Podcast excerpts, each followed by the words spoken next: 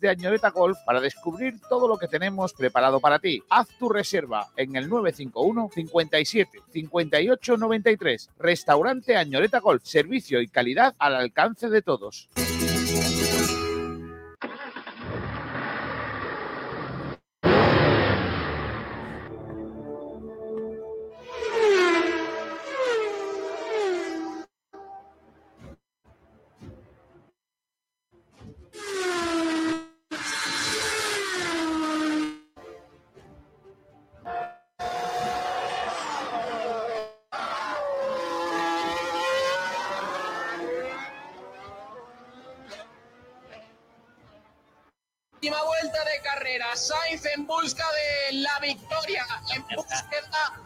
Su primera victoria en la Fórmula 1. Desde hace siete años no lo consigue el piloto español.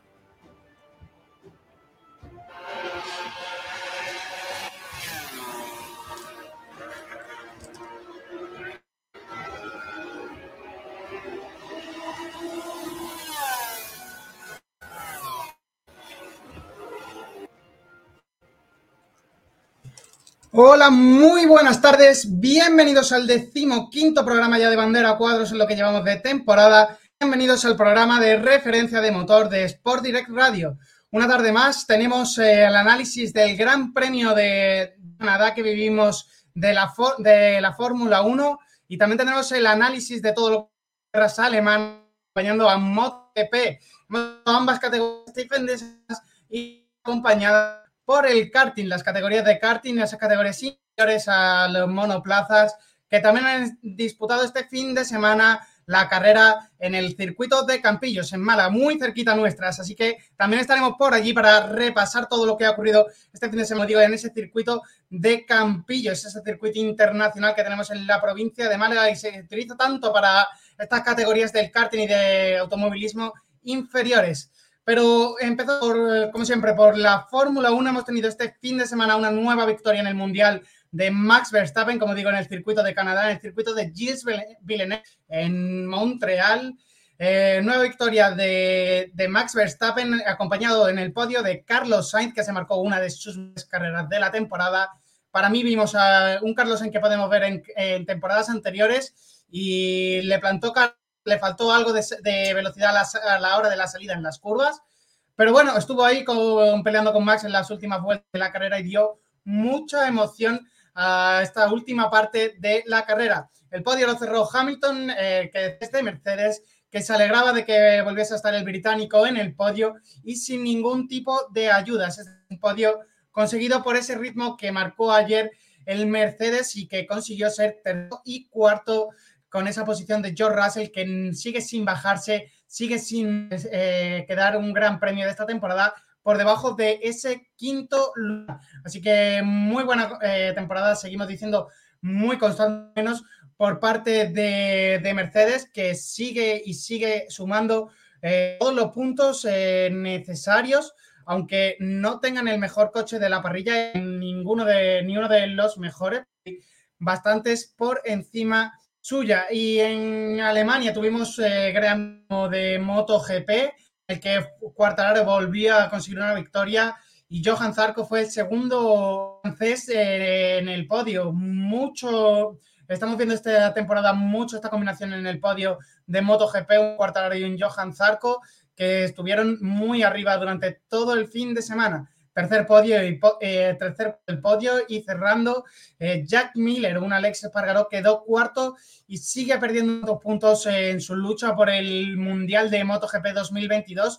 Luego repasaremos con José qué, eh, qué opciones le quedan al piloto español y cómo va el Mundial y cómo ha visto él ese, esa carrera que vivimos el domingo en Alemania y que trajo muy buenas sensaciones para todos los pilotos y sobre todo para un que sigue viento en popa a llevarse ese Mundial de 2022. Quiere este Mundial de y está haciéndolo todo para conseguirlo. Como digo, ahora hablaremos con José Martínez uh, para ver todo lo que ha ocurrido este fin de semana, cómo se mueven esos fichajes en la categoría de MotoGP que está tan movida estas últimas semanas. Estamos viendo la silly season ya de esta, de esta categoría un poquitín anticipada. Siempre la vemos un poquitín más hacia las vacaciones de verano en cada una de las categorías, pero este año se están viendo adelantadas por varias, en varias, eh, por varias en, la, en ambas categorías, tanto en Fórmula 1 como en MotoGP. Así que esto da mucha emoción a todos los programas que estamos haciendo ahora y que tan importantes van a ser para el futuro de los pilotos y de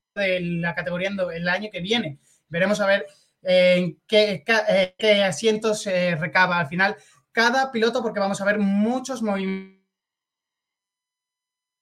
Como decía, hemos tenido también karting muy importante en el circuito internacional de Campillo este fin de semana. Aaron García ganó en Junior y Francisco Javier Lastra en Master, que han hecho el triplete en el circuito de Campillo y en el que se han reunido más de un centenar de pilotos en la salida del domingo que se celebró en este circuito internacional. No veíamos unos números tan importantes desde hacía mucho tiempo, de hecho el, año en el que mayor eh, participación ha habido en este circuito de Campillos con el CAC 22. Así que muy buena noticia para la provincia de Málaga y muy buenas noticias para las categorías inferiores del automovilismo porque vienen pisando muy fuerte.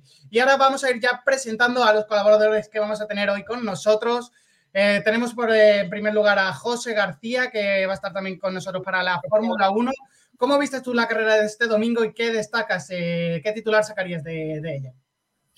Buenas tardes, Nacho. Pues para empezar, una carrera muy entretenida que nos dejó bastante cambio de posiciones, ayudaron mucho los Virtual Safety Car y los Safety Car. También con mala noticia, ¿no? Por el tema de Fernando Alonso, estábamos muy ilusionados, salía segundo y acabó noveno por la sanción. Eh, si tuviera que darle un título a la carrera, le diría Ferrari le, le recorta Red Bull, porque hablamos de la fiabilidad de Ferrari y justo cuando más se le criticaba se rompe Checo. Así que bueno, ya, pero esta carrera la verdad que nos la ha dejado muy entretenida. Fiabilidad en la que tendrán que trabajar en Red Bull. Fueron las anteriores carreras problemas para Ferrari.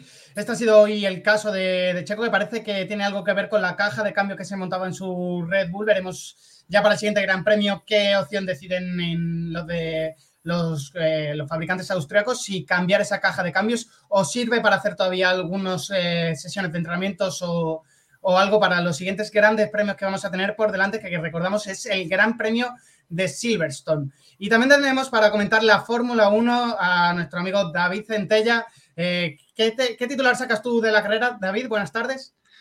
Buenas, Nacho y José. Pues bueno, yo la verdad que todavía me estoy recomponiendo un poquito, ¿no? Porque eh, la carrera para la, los españoles, pues bueno, tenemos ahí a Carlos, que estuvo, luego lo comentaremos, pero estuvo muy cerca de, de llevarse la victoria, o eso parecía, aunque luego se puede analizar más. Pero el caso de, de Fernando, pues nos rompió un poco a todos el, el corazón, ¿no? Lo vimos segundo en, en clasificación, eh, con un gran rendimiento durante todo el fin de semana, y luego pues llegó ese problema de motor, eh, la mala fortuna de los eh, virtual, en fin yo todavía sigo recomponiendo un poco después de, de que la carrera me, me, rompió el corazón, pero sí, vimos, yo creo que vimos al final una buena carrera y, y el, eh, creo que se sigue cumpliendo con el objetivo del, del, reglamento, ¿no? que era que los coches se pudiesen seguir más cerca y vimos muchísimos cambios de posición, Leclerc intentando pasar a Ocon y, a, Alonso en muchas ocasiones, creo que en la línea con lo que ha dicho José, yo también estoy contento con el eh, Gran Premio de Canadá. Nos quedamos entonces contentos con este Gran Premio de Canadá en el que han pasado multitud de cosas, entre ellas la remontada, como habéis comentado, de Charles Leclerc desde esa última posición hasta el quinto lugar que consiguió cerrar eh, la carrera. Eh, mala suerte también habéis dicho para los españoles, sobre todo para Fernando, en el que tuvo algún problemilla en el motor, supuestamente una fuga detecta al pin pero todavía no saben en qué parte del monoplaza se encuentra localizada. Ahora la veremos en la noticia y qué más nos puede contar ese director técnico que tiene eh, Alpine. Eh, quería preguntar por esa un poquito que me adelantéis, eh, un poquito por esa sanción que recibió Alonso al final de, del Gran Premio. Ha habido mucha controversia, hay muchos pilotos que también hacen esos movimientos y no son sancionados con la misma contundencia que ya ha sido Fernando durante varias veces eh, durante la temporada por este movimiento. ¿Qué os parece esta, esta decisión de la FIA? Bueno, desde mi punto de vista, la decisión es acertada Fernando se mueve la recta, le bloquea el paso a bota que venía con más velocidad la sanción está bien empleada. El problema que, como tú bien has dicho, otros pilotos, ya vimos en la segunda carrera cómo el mismo Kong le cerraba de, forma tan peligrosa a Fernando en el Gran Premio de Abu Dhabi, de, de, Abu Dhabi no, y, y no conllevaba sanción, ¿no? Eh, yo creo que ese es el problema. No la sanción a Fernando esté mal empleada, sino que la FIA debería utilizar el mismo baremo para todo el mundo, ¿no? Que al fin y al cabo lo venimos criticando desde prácticamente empezamos el programa hace un año. Pues sí, y David, ¿tú cómo viste esa sanción? Al final es lo que dice José, ¿no? Que yo creo que también se le sanciona por ser Fernando Alonso y por todas las pollitas que le viene dando a la FIA en los últimos tiempos. Y eh, yo viendo la acción de, de, nuevo, la he visto varias veces, sí que eh, Botas tiene hueco.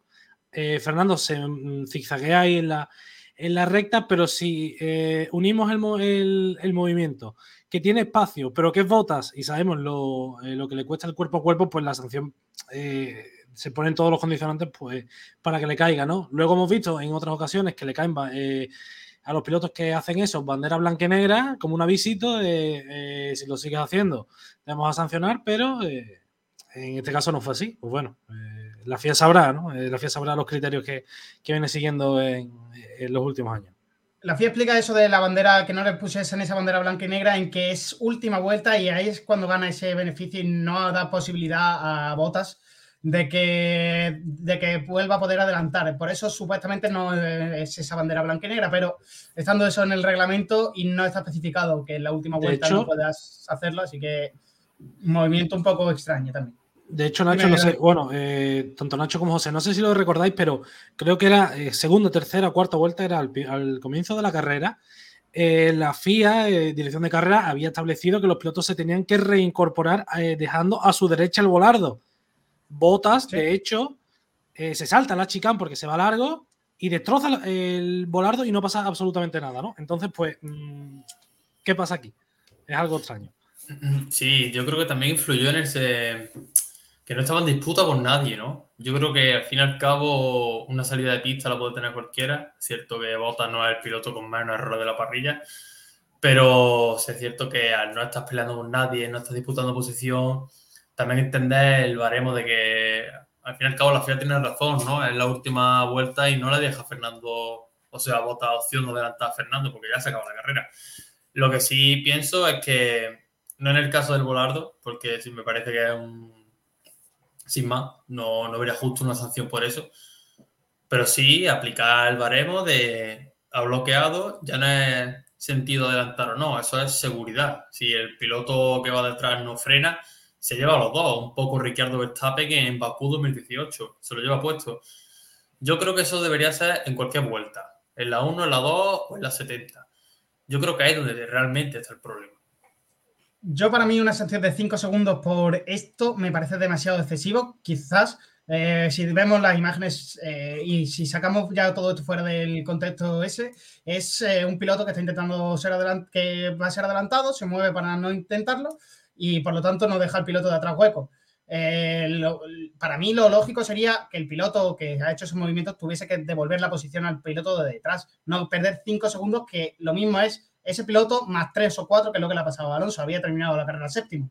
Y por moverse en la recta, va noveno. Pero eso ya es cambiando de tema y intentando modificar a nuestra forma el reglamento. Así que con lo que hay en la mesa, Alonso se llevó esa sanción de cinco segundos por unos movimientos eh, irregulares o demasiados pronunciados en la recta o demasiados de movimientos, como decimos. Y fueron cinco segundos lo que le llevó a la novena posición. Y luego ya repasaremos todo lo que ha cargado esa sanción y cuántos puntos se ha podido dejar en Alpine y cómo le, puede perjudicar esto en la lucha por el Mundial. Así que vamos ya presentado el programa y presentados a los colaboradores de hoy. Eh, también estará con nosotros José Martínez, que lo incluiremos ahora en las noticias. Y con todo ello empezamos el programa décimo quinto, como siempre, con esas noticias patrocinadas por Motosorel. ¿Te apasionan las motos? En Motos Oreil encontrarás las últimas novedades del mercado en todo tipo de vehículos, coches, motos y patinetes eléctricos. Además, tienes la posibilidad de financiación hasta el 100% de tu compra en tan solo 24 horas. Trabajamos con 23 compañías de seguros. Somos gestoría del automóvil. Matricula tu coche nacional o de importación en las mejores condiciones. Compra-venta de todo tipo de vehículos. Somos especialistas en coches de importación a precios espectaculares. Aprovecha hasta final de año. Regalo seguro por la compra de tu vehículo o de cualquier asesoramiento. Te atendemos en Benalmádena, calle Tenerife, entre Telepixe y Banco de Santander. Teléfono 951 25 3006. Motos Orel, tu tienda del Grupo Orel en Arroyo de la Miel. Y escuchado ya este consejo publicitario de Motos Orel, vamos a pasar a las noticias de la categoría de MotoGP que José nos ha traído. Y es que Honda ha tocado fondo, vuelven a no tener ningún piloto dentro de los puntos y situación muy preocupante para los japoneses y es que es la primera vez eh, que no tienen puntos en ninguna de, en ninguna de sus fábricas en 40 años. Eh, buenas tardes, José. ¿Qué nos puedes contar de, qué está pasando en el seno de Honda? Pues sí, la escudería de la Dorada pasa por su peor momento desde hace 40 años donde recordamos que fue la última carrera en la que ningún piloto de Honda consiguió puntuar, debido a que no compitieron, básicamente, en esa carrera tan conocida en Francia, donde decidieron realizar un boicot a, a, la organización debido a la irresponsabilidad y la poca seguridad que había para los pilotos. Y 40 años después, esta vez en Alemania, se ha repetido esa situación en un gran premio en el que sí contaban con los cuatro pilotos y donde compitieron los cuatro pilotos. Sin embargo, Stefan Bradel eh, quedó decimosexto de 16 pilotos, fue el último en acabar la carrera, por tanto no sumó puntos. Takaki Nakagami se fue al suelo con esa onda satélite, Alan Marquez se vio obligado a retirarse, al igual que Paul Espargaró. Eh, vemos como después de 11 años de dominio absoluto de Honda en el circuito alemán, recordamos que había ganado de 2010, sumando la victoria de Pedro y Mar Márquez, eh, en este gran premio ha llegado la debacle que confirma un poco más la, la, pésima temporada que tiene Honda, que va último en el Mundial de Constructores y una situación que va a ser muy complicada debido a que Mar Márquez ya se ha confirmado que, aunque vuelva a correr justo este año, está muy complicado que pueda salvar a, la escudería en la que seguramente será su peor temporada. Son datos que dan mucho que hablar y mucho, sobre todo, que trabajar para la escudería japonesa. Si no ere pues perder esa categoría que ya tenía en MotoGP de escudería campeona. O sea que hay mucho trabajo por delante y como ya comentamos, 40 años después, cita histórica para histórica y nefasta para Honda. Y otro que no está contento con su fin de semana, estaba disputando una de sus mejores carreras en lo que va de temporada, ha sido Maverick Viñales. En el momento en el que estaba disputando posición con su compañero de escudería, eh, Alex Espargaro, eh, tuvo un problema en, la parte trasera de su moto, parece ser algo relacionado con el amortiguador, que le hizo que se vio obligado a abandonar la carrera en, la, a mitad del recorrido. Por lo tanto, otra carrera que no terminó Maverick Viñales cuando estaba, como digo, logrando una de las mejores citas de todo lo que llevaba de campeonato y estaba cogiendo esa confianza que tanto necesita el piloto. ¿No es así, José? ¿Qué, pudo ocurrir en la moto de, de... Maverick Viñales ha comparecido en prensa para contar un poco el porqué de su abandono. Eh, cuenta que cuando se estaba preparando para adelantar a Alex Espargaró, comenzó a sentir una serie de vibraciones en la moto que le impidieron pues, ser competitivo y finalmente, a pesar del gran fin de semana que estaba realizando, donde ya vimos que parece que su adaptación a la Aprilia es mucho mayor que cuando llegó y estaba siendo bastante rápido, con, con de hecho mejor ritmo que Espargaró y parece que no le iban a dar órdenes de equipo de no, no luchar entre ellos. Vimos como Viñales parecía que tenía más que él y, cuando iba a adelantarlo pues sufrió esas vibraciones, como ya he comentado, de, debido al holster trasero ha comentado también que intentó activarlo y desactivarlo para que volviera a funcionar, pero no pudo ser. Y por ello pues, comenzó a perder muchas posiciones en una carrera que finalmente no pudo culminar bien, pero sí es cierto que fue eh, hasta las 20 vueltas que tuvo en pista, hizo dos tercios de carrera que fueron espectaculares, con una gran remontada, siendo muy rápido, con grandes adelantamientos y dejando por lo menos rastro de que puede volver a ser ese gran piloto que todos conocemos y el que va soñando poco a poco con la categoría super reina de las motos, eh, con MotoGP, es Pedro Acosta, que va aclarando cosas sobre su futuro y admite que a él le gustaría verse vestido de naranja cuando suba en una de las KTMs oficiales, cuando suba a la categoría de MotoGP. ¿Qué nos puedes contar de esta entrevista que ha concedido el piloto de Mazarrón al, a AS, eh, José? A propósito de este nuevo mercado de fichajes en la categoría reina, los periodistas también han aprovechado para preguntarle un poquito a Pedro Acosta sobre sus sensaciones futuras y en qué equipo espera recalar. con todo esto, el piloto de Mazarrón, que sí, sí, es cierto que por fin parece que se ha adaptado a la moto, haciendo grandes resultados últimamente, ha comentado que le gustaría eh, vestir de naranja cuando suba a MotoGP. Por tanto, ese naranja indica que KTM, naranja KTM, por supuesto, le gustaría seguir en esa, en esa escudería, en esa fábrica que ya le subió de Moto 3 a Moto 2 y parece que tiene la intención de subir a MotoGP aún, aún vistiendo KTM. Por tanto, parece que no va a ser este año, cierra un poco la puerta debido a que KTM parece que ha confeccionado ya todo su, todo su equipo de esos cuatro pilotos y por tanto habrá que ver en los futuros años cómo le va tanto a, tanto a Pedro Acosta como a los pilotos que haya en, el, en KTM, tanto en el textual como en el equipo oficial, porque lo que sí sabemos es que Pedro Acosta viene pisando muy fuerte y seguramente estará por ser un equipo que no sea satélite, que Rey sea un equipo eh, oficial y yo creo que tiene nivel para ello. Por tanto, habrá que ver cómo le va el futuro. Ya hemos visto cómo justo aquí en Alemania hizo segundo puesto después de la gran carrera que hizo eh, hace dos fines de semana y por tanto vemos como poquito a poco sí está volviendo a ser ese Pedro Acosta que dominó Moto 3 y, ganó la categoría. Y José, ¿qué nos puedes contar del, mercado invernal de pilotos? bueno, del mercado invernal, perdón. De este mercado que ya estamos comenzando a ver de los pilotos. Ya dijimos algunos fichajes la semana pasada que son oficiales. ¿Qué nos puedes contar tú y qué nos explicas de qué, en qué marcas van a recalar estos pilotos?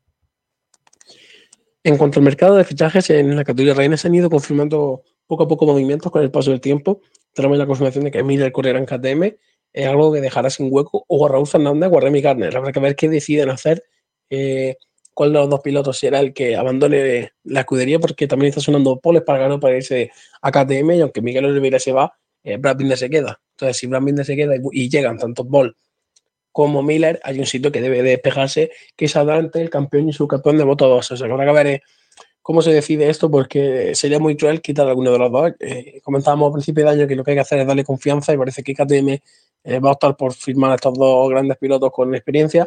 A Paul Espargaro le fue muy bien, KTM también ha contado con, con Miller en su fila y parece que van a optar por esta, por esta dupla junto a Brad Binder, que obviamente el intocable en KTM viene haciendo un gran trabajo en algo que ha resultado bastante, bastante extraño porque parecía que le iban a dar esa oportunidad a, como ya comentado, los dos chicos que venían de, eh, de Moto 2 eh, Raúl Fernández también busca. Raúl Fernández puede ser que sea el elegido debido a que eh, Aprilia va a tener por primera vez un, un, equipo satélite y parece que quieren firmarlo a él para, para correr en MotoGP. No sé aún cuál sería el, el, compañero, pero lo que comentaba, como Paul Espargaro sí se va a ir al Textura, además, es importante eso, Miguel se va a ir al oficial y Paul Espargaro al Textura, pero bueno, teniendo en cuenta que en KTM la diferencia entre satélite y normal eh, es bastante poca, la verdad que la, son motos muy parecidas, de hecho Paul ya estuvo en el Textura, o sea que no sería una dificultad ni un... Sí, sí es un paso atrás porque pasas de Honda, que es una escudería ganadora, aunque este año no esté bien a KTM, pero no sería eh, fichar por un equipo satélite de bajo nivel, por así decirlo. Entonces, Fernández todo parece indicar que se le abrirán las puertas para ese, para ese nuevo satélite de Aprilia y el, compañero suyo, pues aún no se sabrá. De momento hay que seguir pendientes porque el año acaba de comenzar, queda todavía mucho. Eh, Joan Mir sigue sin contrato, Alex Rins, que también podría formar parte de, de esa nueva satélite Aprilia. Por tanto, falta mucho, acaba de empezar el año y cuando se vayan confirmando más detallitos los traeremos. Pues esto es todas las novedades que tenemos en el mercado de fichajes de la categoría de, categoría de MotoGP. Como veis, todo muy abierto todavía. Quedan mucho, muchos asientos por los que decidirse y las marcas lo van a tener complicado porque hay muchos pilotos muy buenos disponibles. Así que a ver cómo acaba este mercado de fichajes, a ver cómo acaba los asientos configurados para la próxima temporada de MotoGP, la, la 2023. Y veremos eh, qué nos puedes contar, José, las próximas semanas. Eh, te despido por ahora, luego hablamos para el, para el análisis del Gran Premio de Alemania, así que seguimos hablando en unos minutitos. Vamos a pasar ya a las noticias de la categoría de Fórmula 1, a la categoría de las cuatro ruedas porque eh, se va, eh, ya decíamos desde hace varias semanas que poco a poco va sonando como algunos circuitos van a ir despidiéndose de la Fórmula 1, sobre todo algunos circuitos eh, míticos europeos. Y Spa es uno de los que lleva sonando con fuerza durante mucho tiempo. Empezaron a poner las excusas durante de la FIA de que Orush, esa curva tan mítica de este circuito, no era segura. Se ha modificado ya en diferentes ocasiones, diferentes años, para ir cumpliendo con las diferentes eh, eh, eh, aceptaciones o baremos que cubre la FIA para que se puedan correr de diferentes categorías allí. Supuestamente la Fórmula 1 es la más segura, la que necesita más protocolos de seguridad y Spa es un circuito que no los cumple todos. Eh, ¿Qué se sabe por ahora de que pueda desaparecer el circuito de Spa-Francorchamps del calendario de la Fórmula 1, David? Pues la verdad es que el tema está complicado, ¿no? Porque tú lo has comentado, las reformas, eh, creo que leí esta mañana que se habían gastado unos 25 millones de euros en modificar toda esa zona de, de que si se me permite el comentario, creo que no es problema de la curva, sino problema de los pilotos que entran a fondo. Y bueno, pues lo que parece es eso, que, la situación de, del Gran Premio de Spa está, complicada y vemos la, deriva que lleva la Fórmula 1, que era un campeonato tradicionalmente europeo, pero que 16 eh, eh, carreras eh, se, van, se prevén celebrar en 2023 fuera de Europa, ¿no? Eh, nos quedaríamos con los circuitos en Europa de Silverstone, Budapest, España, Imola, Zandvoort y Monza, que tienen contratos al menos hasta 2023. Con Mónaco sabíamos que eh, las, relaciones con el Principado y Liberty Media estaban tirantes, pero parece que se va a llevar un acuerdo y Mónaco pagará, eh, como todos los circuitos, para albergar el, Gran Premio. Y el circuito de Austria también estará. Con quien se va a pelear, digamos, Spa para eh, estar en el campeonato son el, Gran Premio de Sudáfrica, que dijo el, máximo responsable de Liberty Media, eh, eh, Estefano Domenicali, que estaban en negociaciones. México, que está todavía a la espera de renovar. Y China, que habría que esperar si, si al final abre su frontera, ¿no? pero en realidad la competencia está con, Francia porque se prevé que no que este sea el último eh, la última carrera que se dispute en el circuito de Le Castellet y también las últimas informaciones apuntan a que se, se sustituiría perdón por un circuito urbano en eh, las calles de Niza por lo que tendremos que ver qué es lo que pasa estas semanas pero de momento el futuro de, de Spa en el, en el Mundial de Fórmula 1 pinta, pinta bastante feo. Pinta feo, pero yo ya quitándonos de modo noticia, entrando ya un poquito más a comentar, también, joder, em, eh, no sé qué pensáis, ¿es el gran premio indicado para quitarse de, esta, este calendario europeo? ¿O, habréis quitado otros? Eh, has dicho que realmente está compitiendo con nuevas entradas el circuito de Sudáfrica o algunos eh, ya existentes en el calendario como México o China. México da todos los grandes premios muy buena emoción, porque quieren deshacerse de este gran premio. El Gran Premio de China es un mercado muy bueno para la Fórmula 1 y el Gran Premio de Sudáfrica, yo creo que hay bastante emoción por ver cómo puede llegar este continente, bueno, volver a la Fórmula 1 este continente. Es, es, importante que la Fórmula 1 también trabaje en abrirse a estos nuevos mercados, porque como ya dentro de 2023, eh, en la Unión Europea están prohibidas eh, prohibido la venta de nuevos, eh, de nuevos vehículos, tanto híbridos como híbridos enchufables y de combustión. Por lo tanto, vamos a ir evolucionando en Europa hacia el vehículo electrificado. es esto también que elegir circuitos fuera de Europa, pero también las fábricas de la Fórmula 1, la gran mayoría son europeas y están, eh, tienen sede en Europa. Esto puede también suponer un problema a largo de logística. Entonces, ¿qué vamos a hacer? Deshacernos de la temporada europea, irnos en otros continentes. Eh, la Fórmula 1 tiene que decidir hacia dónde quiere evolucionar y qué circuitos quieres incluir. Pero para mí, sustituir o por otro o por otro urbano, ya tenemos bastante cargado para mi gusto el calendario de urbanos. Por, por, eh, el circuito de Spa, veo que hay muchas otras opciones por delante de este circuito. No sé vosotros dos qué, qué opináis de ello, José y David. Lo que manda como todo el dinero, ¿no? Y si un circuito urbano paga más que la licencia que Spa, se va a quedar el urbano. Hablando como hoy y analista de carrera, es para un circuito que da mucha vida. Circuito que, que da carreras muy entretenidas, que todos los años pasan cosas. El año pasado no hubo carrera, pero pasaron cosas. Eh, y bueno, cuando carrera antes de la pandemia, hay auténticos carrerones. Sí es cierto que tal y como está ahora los monoplazas, yo ya lo dije en su momento y lo sigo diciendo, ahora mismo para mí, personalmente, habría circuitos que quitaría antes que Spa, como por ejemplo Mónaco. Por muy histórico que sea, los monoplazas no están diseñados para tener una carrera competitiva en ese circuito, como ya se ha visto tantas veces que más de un caso, el monoplaza ganador ha ido con fallo de motor y no lo han podido adelantar. Hay muchos circuitos similares, eh, pasando a la polémica, la polémica no, el el duelo entre Francia y Spa, yo creo que Spa, claramente, Francia no ha aportado poco al automovilismo, al menos el circuito de Spa de, de X Villeneuve. Así que yo creo que habría circuitos que quitaría antes que Spa, pero con muchísima diferencia.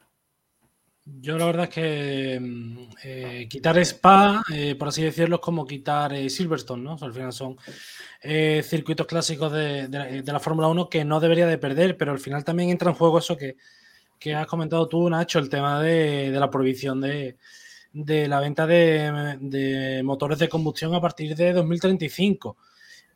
No sé... Sí, 2035, he dicho ya 2023, me, ha adelantado, me ha adelantado yo un poquito. 2035. Ahí lo que habría que ver es la evolución eh, que van a seguir los eh, motores de Fórmula 1, que ya va, habrá una normativa nueva en 2026, y, ver que no creo si la Fórmula 1 cuenta o todas las competiciones de, motor con una eh, excepción, ¿no? Eh, hablar del tema este de, combustión nos pegaríamos aquí horas y horas y habría que hacer un programa únicamente dedicado a eso, pero centrándonos en la, Fórmula 1, lo bueno es que la mayoría de los equipos eh, tienen su, eh, su, sede en Inglaterra, casi todos. entiendo que al no formar parte de la Unión Europea pueden seguir produciendo allí lo que, lo que yo eh, según eh, estipulen, pero parece que la Fórmula 1 eh, ya la tendencia de mm, internacionalizar el producto, si, se, si no se aplica una excepción en Europa a las categorías de motor, es lo que, es lo que nos queda de, aquí a los próximos años. Pues veremos en qué camina ese calendario de la Fórmula 1 tan complicado para juntar. ya decíamos también el programa pasado que con estos grandes premios que se pretenden incluir, podemos llegar hasta un máximo de 26 carreras en la temporada que viene en la Fórmula 1. Eh, después de que el pacto del último pacto que se hizo entre pilotos y escuderías eh, incluyese un máximo de, de, 20, de 23, no, de 24 grandes premios por, por temporada. Así que veremos eh, qué este, este nuevo calendario que pretende hacer la Fórmula 1, también organizado, como ya dijimos, programa por regiones que se pretende hacer para la próxima temporada, así ahorrar costes en logística y también una menor contaminación que al fin y al cabo es lo que está buscando esta nueva Fórmula 1 con ese objetivo de llegar a esos combustibles eh, limpios eh, que sigan siendo combustión, pero reciclados y limpios, biodegradables, esos combustibles que se pretende para la Fórmula 1 y, ir bajando esa huella de carbón. De hecho, pretende llegar hasta llegar a, ser cero la huella de carbón que produzca la Fórmula 1 en su campeonato y en su paso por el mundo, eh, porque recordamos que es una categoría que se corre en todo el mundo. Y también, eh, como comentábamos al principio del programa, parece que el problema de Alonso tuvo en la carrera que le hizo perder mucho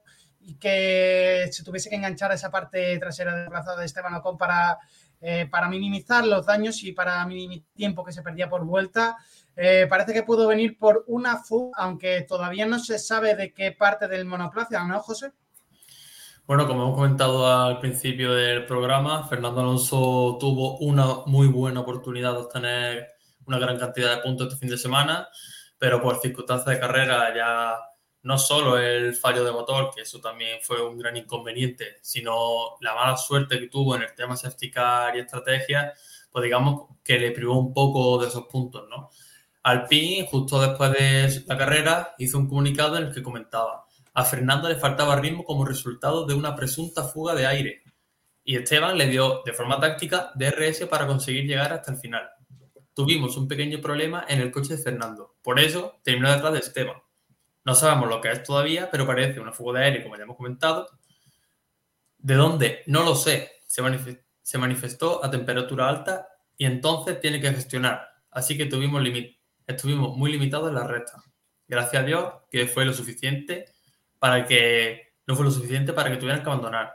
Añadió Stauffer en las declaraciones que publica el portal web estadounidense motorsport.com. Fernando explica que este problema le hace perder entre 8 décimas de, segundo y un segundo por vuelta. Eh, el propio Fernando en declaraciones de Dazón comentó, hubiésemos podido luchar por el podio, viendo que Hamilton estaba ahí. Estábamos delante de él, de manera más o menos controlada. Y luego, a partir de la vuelta 20 o así, tuvimos un problema de motor en el sistema de energía y cortaba el KERS a mitad de la recta. Así que, como bien ha comentado Nacho, no se sabe exactamente dónde viene ese problema. Lo que sí tiene muy claro es que es un problema de fuga de aire y una vez más los problemas son para el coche de Fernando Alonso. Una vez más, problemas en ese monoplaza número 14, que como vemos en, en pantalla ahora mismo estamos viendo los tiempos de vuelta. Fue perdiendo desde esa vuelta 20 en el que se encontró ese problema y desde ahí fue complicado remontar para él. Al final acabó detrás de Esteban. Esteban le dio mucha ayuda con ese, con ese DRS para ayudar que ese tiempo por vuelta no fuese exagerado a lo que se perdía. Y buena labor al final de equipo, aunque con la sanción no pudo acabar justo detrás de, su compañero, acabó noveno. David, ¿cómo viste tú ese problema en el fallo, esa falta de ritmo o esa fuga que se produjo y que hizo que el monoplaza fuese hasta perdiendo casi un segundo por vuelta? Bueno, pues lo vemos en, el, en, pantalla, ¿no? Eh, de rodar en 1.18 altos, eh, pasar a 1.19 bajos antes de, del Virtual eh, Safety Car en la vuelta 20.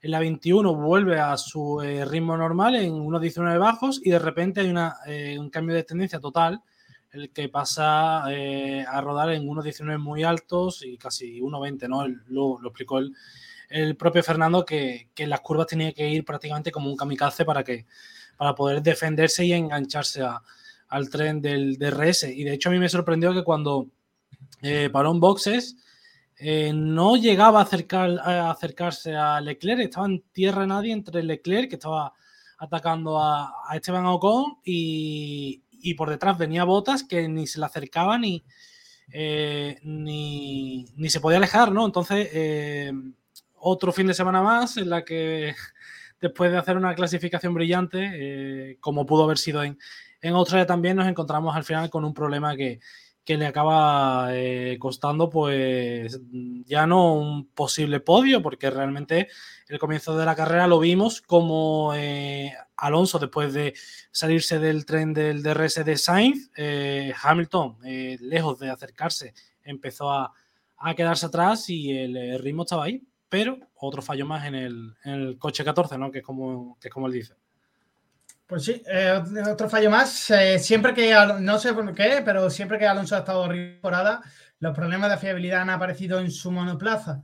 Eh, ya lo vimos cuando tuvo un ritmo competitivo en Australia, lo vimos en los Emiratos.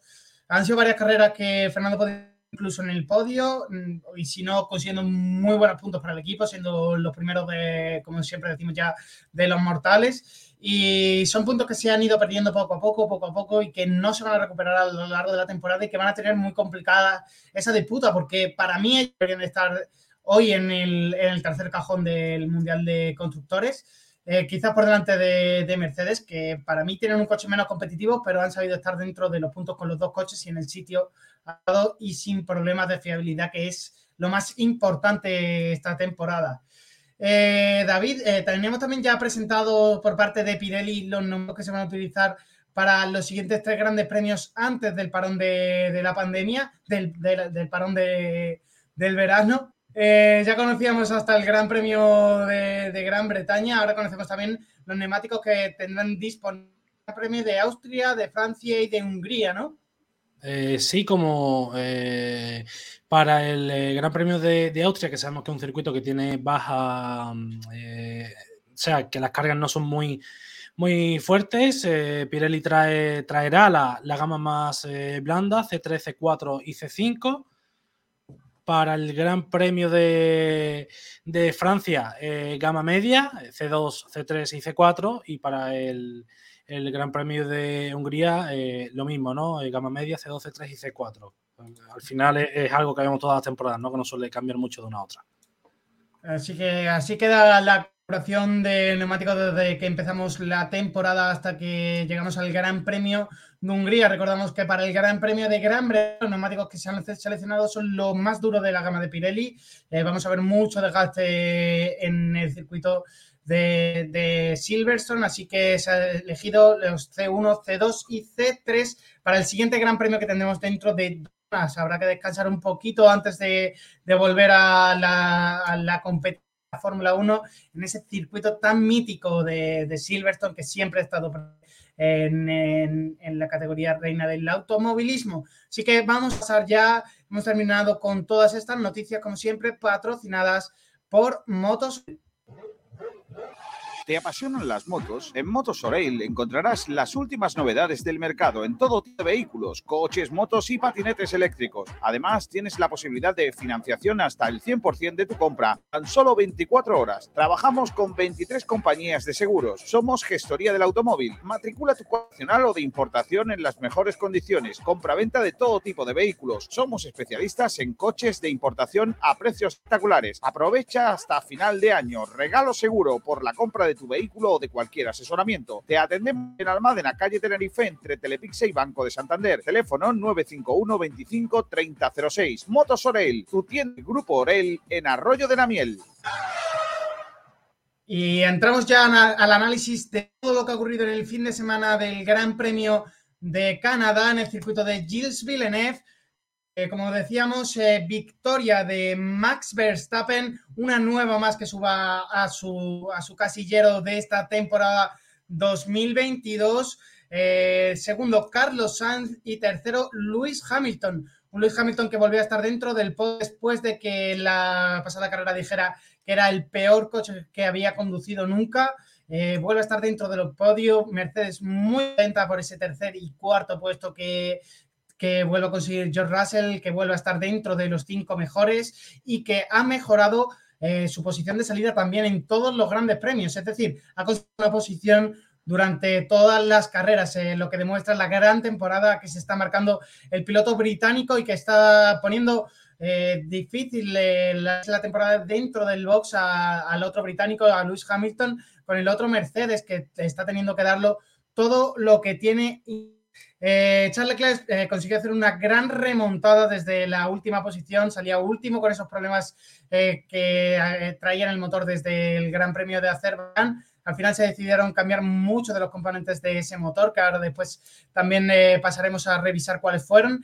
Y un Charles consiguió hacerse una buena carrera, quinto puesto para él y son muchos puntos los que consigue lo que consigue sumar este fin de semana. Vuelven a tener los dos coches dentro de los puntos, lo cual es muy bueno para Ferrari en una temporada en la que le estaba costando mucho puntuar con los dos de forma consistentes. Eh, ¿Cómo visteis, eh, chicos, esa victoria de Max Verstappen, una más en la temporada, que le sigue colocando como líder en el Mundial de, Pilotos y sigue líder también en el Mundial de Constructores con la marca de Red Bull? ¿Cómo lo veis, chicos? Bueno, en general... Uy, perdón, dale, dale, David. Eh, pues eh, al final la verdad es que eh, Verstappen se mostró muy consistente durante todo el fin de semana. Quizás tuvo algo más de problemas, que en realidad fueron los dos Red Bull, ¿no? También Checo en, en, esa última sesión con, con, lluvia. Y cuando llegó la clasificación, pues Verstappen demostró que, es el piloto en el que, en el que mejor estado de, de forma se encuentra, ¿no? Una carrera muy consistente. Eh, no tuvo problemas en la salida, siguió tirando y luego se le pudo complicar la, cosa con, eh, con ese safety car provocado por, por, Yuki Tsunoda, que, que, ha sido uno de los accidentes más eh, inusuales ¿no? de los últimos años. Y, Carlos, pues nada, empezó a tirar, empezó a tirar y, sí que se fue acercando, pero creo que cometía un, gran fallo en la horquilla. Vimos a, Charles Leclerc eh, tirarle el coche a, Ocon y a Fernando Alonso ahí, pero claro, eh, la diferencia del Ferrari eh, con el Alpine es la misma que con, que con el Red Bull. Y si miramos las on-board normalmente todos los pilotos, vemos cómo suelen coger esa horquilla más abierta, no se tiran tanto al, vértice para salir con mayor tracción, ¿no? Y Carlos eh, repitió una y otra vez eh, eh, esa misma estrategia, atacar el vértice, acercarse ahí, pero luego perdía tracción en la recta, que eran esas dos, tres décimas que, le faltaban para, para, llegar, ¿no? Pero aún así, muy buena carrera de Max Verstappen. vimos también a un Sainz que hizo la, su mejor carrera de la temporada. Y, al final es, eso, es lo que le faltaba al, español, ¿no? Una carrera tranquilo donde, pudiera, donde pudiese mostrar su ritmo y, estuvo muy, muy, muy cerca de, llevarse el, gato al agua. Bueno, desde mi punto de vista, yo creo que analizar una carrera con tantos parones y tanto inconveniente en sí no es fácil, porque nunca sabríamos qué habría pasado si no sale cierto virtual safety car o no sale el safety car o no llega a entrar o no llega a parar. Un, tema a tratar, de, yo creo que fue quedando cuando sale el safety car y para Carlos, ¿por qué Ferrari no puso medio? Eh, quedaban 22 vueltas para el final. Tenía, medio nuevo, solo le quedaban usados. Tenía un nuevo y un blando. Claro, a eso es lo que voy. Leclerc, cuando salió el safety car, llevaba un neumático medio usado de 8 vueltas ya. El medio de Carlos, dudo que ustedes no, no sé, pero estaba más usado que 8 vueltas, porque a Leclerc le fue muy bien con ese medio. Claro, ese, dato de cuántas vueltas tenía ese neumático medio de que, le tenía de sobra a Carlos, no, no lo tenemos, no sabemos cuántas se, le había dado ese neumático, probablemente sería de, de, de, de alguna tanda de, de prueba en los libres pero no sabemos cuántas vueltas le quedaba. Era una buena estrategia. Yo no creo que en este caso haya fallado la estrategia de montar ese neumático. Pienso que el de semana ha sido redondo en esa estrategia de Ferrari y no le ha salido bien porque no han tenido, le faltaba la velocidad de salida en la última curva. Incluso si miramos las velocidades puntas, no estaban para nada pares como hemos visto en otros grandes premios y lo que le faltaba era esa tracción que el Red Bull reaccionaba mejor. Eh, como dices tú, sí, con un neumático medio a lo mejor hubiese reaccionado de otra forma, pero lo mismo hubiese llegado con el neumático muy gastado, ¿no? Para la, última tanda de carrera y, atacar a Verstappen, que ya sabemos cómo es. Claro, por eso digo que es muy complicado de analizar, ¿no? Bueno, basándome en el caso de Leclerc, como ya he dicho, eh, se acercaba cada vuelta más, llegó un punto en el que se estancó la última dos o tres vueltas, pero se acercaba al Mercedes Russell, recortándole tiempo, aún así con un duro nuevo Russell y Leclerc un medio usado de 20 y tantas vueltas. También, eh, por eso digo que no, no, no se sabe nunca qué hubiera pasado. También un poco remontándonos a las declaraciones que comentamos ya aquí la semana pasada de Binotto, de no esperamos ganar en Canadá. Yo creo que había rumores, no había nada oficial, primero salió en el caso de Leclerc que no iba a sancionar luego 10 posiciones y luego las 20. Y, yo creo que un poco esas declaraciones vinieron de que no confiaban en Carlos. Carlos sabía que estaban ahí y, y con todo el derecho del mundo, porque la temporada no estaba siendo la mejor. Si es cierto que esta carrera ha demostrado que puede ser un piloto Ferrari, que cuando las cosas le salen bien, un piloto que da mucha guerra, un piloto que sabe estar ahí pero yo creo que eso es lo que se le pide a Carlos, ¿no? Más consistencia. Yo creo que no, se lo puedo olvidar, aunque no hay, no hay nada, no lo han dicho públicamente, ni nada escrito, ni extrapolado, pero Leclerc el primer piloto, el que se está jugando en el Mundial, y yo creo que para estas carreras, cuando Leclerc falla, Carlos tiene que estar ahí. Y eso es una cosa muy importante, que este fin de semana sí ha sabido hacerlo, así que, aunque la carrera de, de Carlos no haya acabado en victoria, yo creo que ha sido un auténtico carrerón, y Max Verstappen ha estado intratable.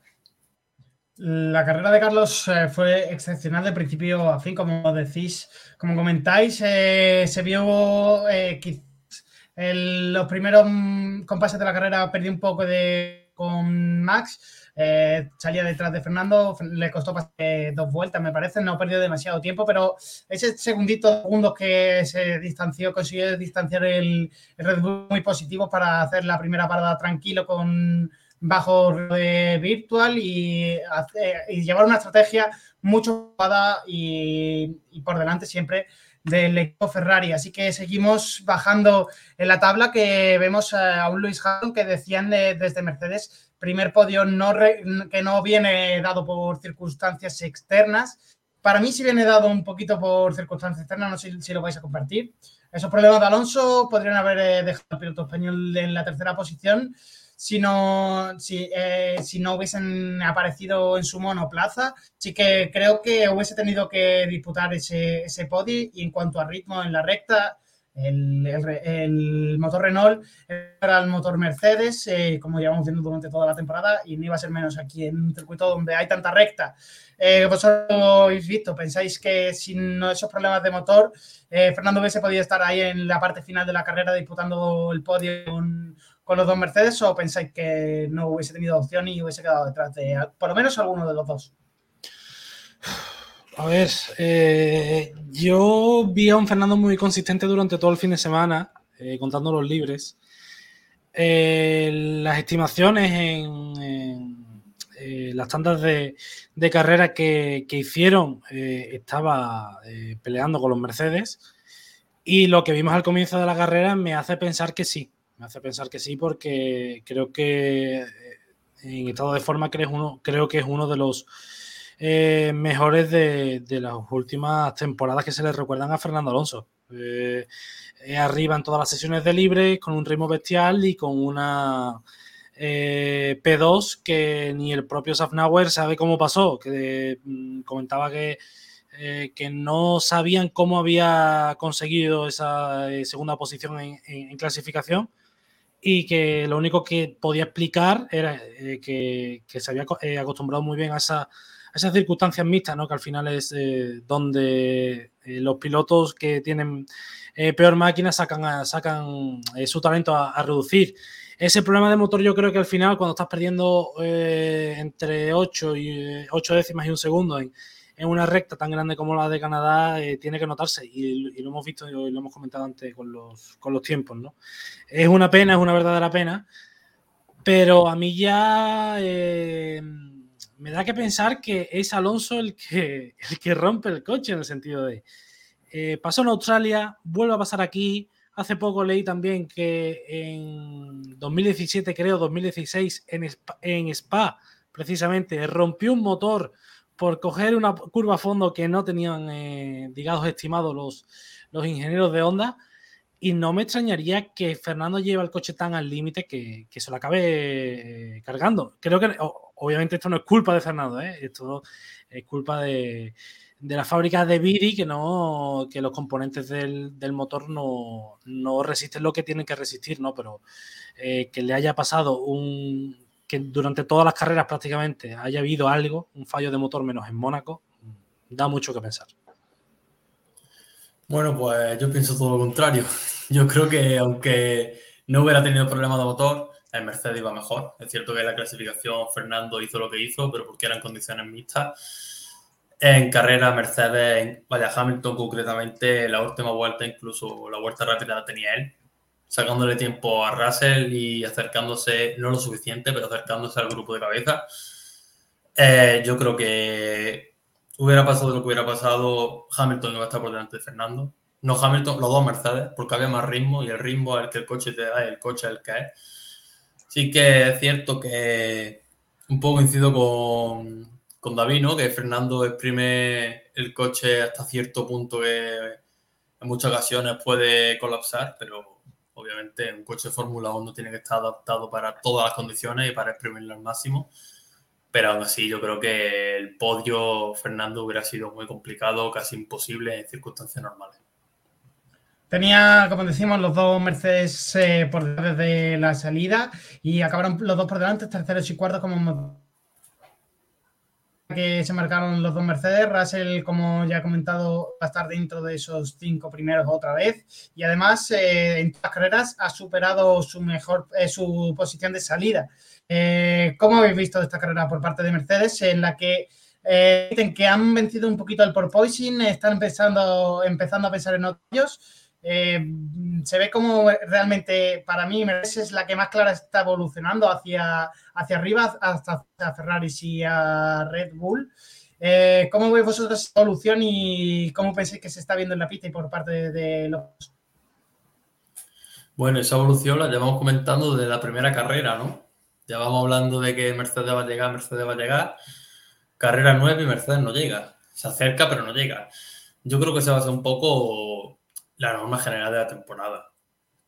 Va a ser suficiente para que, más que acercarse a los dos primeros, alejarse del cuarto. Yo creo que a los dos primeros va a ser imposible llegar. Sí, es cierto que la evolución es muy clara, son el tercer coche clarísimamente, pero no creo que les dé y con muchísimos problemas de fiabilidad de Ferrari, aún así no creo que les dé para llegar a ese segundo puesto. Eh, lo, eh, lo, sorprendente ha sido, digamos, en cierta medida la posición de Hamilton, ¿no? Ese, ese tercero bastante sólido no, no, es habitual, ¿no? Al igual que tampoco es habitual que los pilotos, eh, sobre todo Hamilton y demás, no se, no se quejen durante la carrera por el por Poisy, ¿no? Eh, supongo que esto no lo hemos comentado, pero ha habido polémica este, este fin de semana en Canadá porque la FIA introdujo un, una nueva directiva técnica en la que iba a poder, eh, por así decirlo, descalificar a, aquellas escuderías que, que superaran un límite máximo en, en, el rebote. No se puso en práctica en Canadá porque se quería eh, probar ese sistema de medición que ya se implantará en, Silverstone, pero pero hubo, hay, hay bastante eh, historia detrás y según lo que he leído esta mañana de Amus, en la reunión que, que mantuvieron todos los eh, jefes de equipo cuando eh, Dominicali le, transmitió esto, eh, Toto Wolf eh, siguió con su guerra de que, de que esto es peligroso, ya sabemos que es peligroso, pero si tu coche es el que más lo sufre, hemos visto a Hamilton bajarse de Bakú con la espalda destrozada, eh, mm, la culpa de los otros de las otras escuderías no es de que no sufran tanto el rebote como, como vosotros. Al final lo que pretende Mercedes es que se, se cambie la, directiva técnica en medio de la, de la temporada para, para, que ellos eh, no sufran ese mm, descenso de, rendimiento tan grande que, que, harían sin subir el coche, ¿no? Eh, también, eh, de repente, en Canadá apareció eh, Mercedes con un, el viernes por la mañana con un con otro tensor más añadido al, al, suelo, ¿no? En teoría se permitió uno, pues Mercedes, apareció con dos. Eh, Alpine eh, quiso denunciarlo porque eso no estaba recogido en ninguna parte. Eh, por lo visto hubo declaraciones cruzadas entre Binotto en esa reunión, eh, Horner y, y Toto Wolf, en fin, eh, creo que Mercedes al final está intentando eh, solucionar lo que no está pudiendo en la pista los despachos, ¿no? Creo que no lo va a conseguir porque la FIA directamente se ha puesto a favor de los otros nueve equipos que en cierta medida tienen controlado más o menos ese rebote y veremos a ver qué es lo que pasa en Silverstone. Si vemos de verdad después de esas mediciones que el Mercedes baja mucho el rendimiento o no y a ver quién es capaz de, de coger ese, digamos, ese tercer puesto en, el, en, la parrilla. Veremos quién es el encargado de coger ese puesto en la parrilla o si es Mercedes el que lo sigue manteniendo. Por ahora los terceros eh, en disputa en, en, el Mundial y van a seguir así por delante, como comentábamos, porque Alpine no está consiguiendo todos los puntos que realmente debería de tener en sus arcas. Eh, los que sí han sumado más este fin de semana de lo que venían eh, acostumbrados son los eh, del equipo de Ferrari, como decimos, segundo Carlos, quinto Leclerc. ¿Consideramos un buen fin de semana de Ferrari este o, o, no debería de ser considerado un segundo y un quinto un buen fin de semana para la fábrica italiana? A ver, en condiciones normales es obvio que no es un buen resultado, ¿no? Yo creo que estamos de acuerdo en que en condiciones normales todo lo que no sea un 1-2 es más resultado. En estos casos en los que Leclerc sale penúltimo, yo creo con un quinto puesto, además sabiendo lo complicado que adelanta en Canadá cuando se forma un trenecito, ¿no? Ya vimos lo que le costó pasar a Norris cuando tenía DRS de Bota y de Latifi. Eh, aún así, mmm, y con los neumáticos desgastados, porque eso fue ya en el primer stint mitad de stint final, un poco antes de llegar a, a Ocon, yo creo que Leclerc supo, supo solventar muy bien eso, ¿no? Supo adelantar bien, en ningún momento quitando esas cuatro o cinco vueltas se llegó a estancar, donde se estancó realmente fue ya con Ocon, que eso era la parte final del stint, que él dijo que no tiene atracción y allá el piloto no puede hacer nada, pero yo considero que este fin de semana, además con el abandono de Checo Pérez, es un buen, dentro de lo que cabe, es un buen fin de semana para Ferrari. ¿Tú, David, qué consideras eh, un buen fin de semana para ti o todavía hay mucho trabajo por hacer? Bueno, eh, a ver, eh, después de salir eh, decimonoveno, creo que esa, esa quinta posición le sabe a, a Gloria a Ferrari. Además, eh, sobre, todo, sobre todo también yo creo que lo más destacable es el, el rendimiento de Carlos, ¿no? Que lo hemos visto de verdad como siempre lo recordamos y como lo recordamos la, la temporada pasada, tan consistente, tan, eh, tan rápido. Y creo que eso es lo más positivo. Al final, eh, lo que comenta José, ¿no? ese abandono de Checo Pérez, pues les hace recortarle puntos a, a Red Bull en el, en el Mundial de Constructores y Leclerc en cierta medida salva, salva un poco ese, ese lastre de tener que salir de decimonoveno por, por cambiar al, al cuarto turbo de, de, la temporada. Veremos a ver si Ferrari consigue arreglar eso porque eh, a lo mejor eh, no estamos ante la última vez que, que el Monegasco salga desde, desde, el final de la parrilla por, por causas externas. Pues para la prensa italiana sí ha sido, por lo visto, un muy buen fin de semana. De hecho, la Gaceta de los Sport, eh, un, eh, tres razones por las que soñar con Carlos y Leclerc y por las que debe esperar en ese campeonato del mundo. Así que, como ese repaso en la, en la prensa italiana, la Gaceta de los Sport, muy importante en el mundo de la Fórmula 1 y de, dentro de Ferrari. Eh, vemos que, se, que dan por bueno este resultado y que les anima a pensar que Ferrari puede llegar a, a luchar por el campeonato, que desde mi punto de vista y por lo que os he escuchado a vosotros en diferentes programas aquí, eh, para nosotros es todavía muy complicado que Ferrari ya pueda alcanzar esos puntos que tiene Red Bull en el campeonato de constructores. Eh, otra cosa es que le eh, consigue hacer muy buenos grandes premios, eh, Max sume una mala racha de resultados para entrar otra vez en disputa por el, el Mundial de, Pilotos. Seguimos repasando esa tabla de, resultados en la carrera del domingo en el circuito de Canadá, en el circuito de Gilesville, en Parque Ocon, volvió a ser sexta posición, haciendo, como hemos comentado, una gran labor de equipo con Fernando Alonso, ayudándole en esas vueltas en las que tuvo ese problema de motores, ese problema en la fuga. Eh, le estuvo ayudando para que no perdiese el DRS y así poder rodar un, un pelín más rápido con esa ayuda aerodinámica que ofrece el DRS en los monoplazas de Fórmula 1. Finalmente, Fernando fue noveno con esa sanción que ya hemos comentado un poco. Eh, ya sabéis qué os parece la sanción sobre Fernando. Ahora quería preguntar también porque se ha hablado mucho por redes sociales, se ha criticado mucho esta norma de movimiento en la pista, de, este movimiento que se produce en los últimos metros antes de la frenada. Si debería de ser esto sancionado por la FIA o no debería de serlo, si debería de entrar dentro del reglamento. Eh, ¿Vosotros qué pensáis? ¿Que sí o que no? Para mí es un sí rotundo. Eh, la, seguridad de los pilotos, en este caso en la frenada, es muy importante. Si tú no sabes que el, el, piloto de la frenada te va a frenar en un punto, es imposible que el piloto calcule el punto donde debe de frenar. Por lo tanto, veo, veo lógico este, esto recogido dentro del reglamento. Eh, ¿Cómo lo veis vosotros? Bueno, eh, yo creo que depende del caso movimiento a final de recta para cubrir el interior, si tú tienes el interior y haces ese movimiento sin realmente eh, comprometer el estado físico del piloto perseguidor, yo creo que no debería ser sancionado, porque al fin y al cabo esto es una carrera de Fórmula 1. Aquí no se puede dejar pasar como si fuera esto un pasillo del Mercadona. Aquí hay que defender la posición, siempre que entre dentro de lo legal y que no infiera la seguridad del, del resto de pilotos. Si ese movimiento es totalmente defensivo, eh, no lo veo ningún motivo sancionable. Si el caso es muy o con en la segunda carrera, Alonso con Bota o Latifi, que lo hemos visto, eh, perdón, Albon cubriendo a Bota justo antes de que este lo adelantase, eso sí es sancionable si es solo para defender y puramente deportivo, yo no lo consideraría un movimiento ilegal.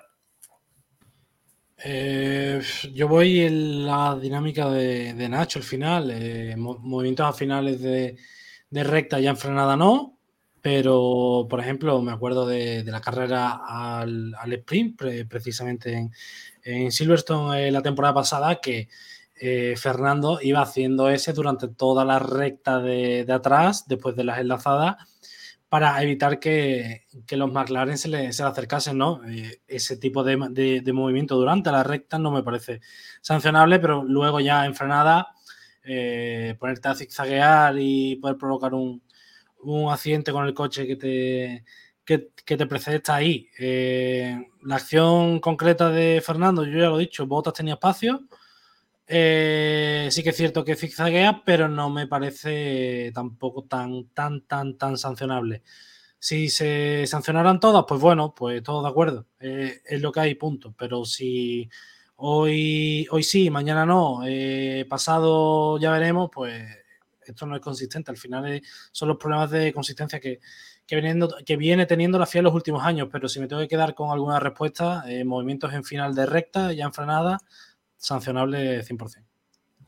Pues así queda lo que nosotros pensamos sobre esta normativa y cómo creemos que podríamos, se podría aplicar de una mejor manera. También nos pregunta con el tema de Alonso, por mediante con los comentarios de YouTube, Marioski Farelo nos pregunta que nadie entiende por qué Alonso no entró a cambiar neumáticos y perdió la oportunidad cuando estaba bajo el, safety el virtual safety car. No entró en ese momento porque eh, le pilló ya cruzando eh, en esa chicane cuando el Virtual Chicar mandó el mensaje de que estaba acabando. tanto, el, beneficio que podría haber obtenido era mucho menor y lo que hubiese hecho es el tiempo de parada normal, que se perdían alrededor de unos 15-16 segundos en el pit lane de, este circuito de este fin de semana. Y también nos dice que ella cree que, a, a Carlos Sainz le falta agresividad. Eh, yo no creo que sea un tema de agresividad, creo que hasta la carrera ahora ha sido un tema de que no ha estado contento con el coche, porque en cuanto le pisaba más de lo que, de lo que control, veíamos esos accidentes, lo veíamos acabar en la grada o, o ya no es simplemente por eh, pisar algo en lo que tú tengas confianza, es eh, como ocurrió en Barcelona, una racha de viento más fuerte de la cuenta, si tú no tienes el control sobre el coche y sabes tratarlo, es muy difícil prever esos fallos. No sé cómo vosotros cómo lo veis, si estáis de acuerdo con lo que nos dice Marioski o, pensáis que es, otra cosa diferente. Yo en este caso estoy de acuerdo. Eh, es, cierto que esta carrera ha sido muy buena y que ha habido fallos como por ejemplo Bakú, fallo técnico, Australia fue fallo técnico, eh, España la racha de viento, pero sí es cierto que en general yo he visto que realmente Carlos Sainz ha sido agresivo en esta carrera. Se vio en la clasificación que perdió mucho tiempo para entrar agresivo en la última chica y que se le fuera de atrás. Y ha sido muy agresivo en general, pero es cierto que es muy flojito las anteriores carreras. Eh, hemos tenido ocasiones de Verstappen y Leclerc peleando y aún así sacarle tiempo a Carlos Sainz. De no aprovechar ese coche realmente y de no buscarle el potencial. Yo creo que un piloto cuando está ahí tiene que ser lo más agresivo posible y si es cierto, pensamiento que yo también he ido teniendo a lo largo de la temporada, que en ciertos momentos a Carlos Sainz le faltaba ser un piloto muy agresivo. Yo no puedo tampoco estar en, desacuerdo, ¿no? Eh, a, Carlos le recuerdo únicamente dos carreras en las que sí que ha estado agresivo. Uno fue eh, la última, eh, en el único podio que consiguió con, con, McLaren en, Brasil. Eh, perdón, el único no, el, ese final de, el temporada. El primero, que hizo una remontada espectacular desde el final de la parrilla. Y en Turquía, la temporada pasada, en lluvia, también saliendo desde el final de la parrilla. Ahí sí que vi al Carlos que me gustaría ver. El problema que luego eh, creo que es un piloto que es mucho más consistente que agresivo. Le puede pasar en cierto modo lo mismo que, a Botas, eh, no tan exagerado, pero mm, en cierto modo parecido. Le cuesta un mundo eh, meter el coche y creo que le falta ese puntito de agresividad que si tienen los Leclerc, Verstappen, Hamilton, Fernando. creo que, que, es eso, que al final es un piloto tan, tan, tan inteligente que se olvida un poco de la agresividad porque cree que con eh, su, ritmo y, con su lectura de las carreras puede, puede llegar ahí. Eh, la clave al final, en, como todo en la vida, es el equilibrio, ¿no? Eh, tener esa lectura y, esa agresividad. Pues veremos en las siguientes carreras puede poner un pelín más de esa agresividad que decís que creéis que le falta. Eh, y si puede conseguir ese, esa victoria tan ansiada que está buscando en la Fórmula 1 y convertirse en otro piloto español que consigue esta hazaña, conseguir una victoria dentro del Campeonato Mundial de la Fórmula 1. Seguimos repasando la zona de puntos porque detrás de Ocon hicieron muy buena carrera los de Alfa Romeo, acabaron juntitos, tanto Botas como Juan Yusu, eh, carrera consistente dentro de los puntos otra vez. ¿Qué queréis destacar de, la carrera de los Alfa Romeo? Bueno, eh, la carrera de Alfa Romeo a Juan Yusu destacaría principalmente que ha hecho un muy buen fin de semana, tanto en clasificación como en la carrera.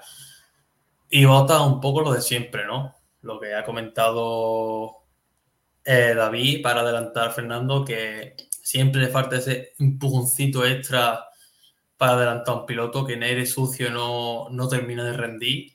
Así que yo creo que nada nuevo, ¿no? Al fin y cabo, Bota siendo Bota, un gran piloto, pero le falla el problema de adelantar. Y Juan Yuzu, yo creo que ha hecho el mejor fin de semana de toda la temporada.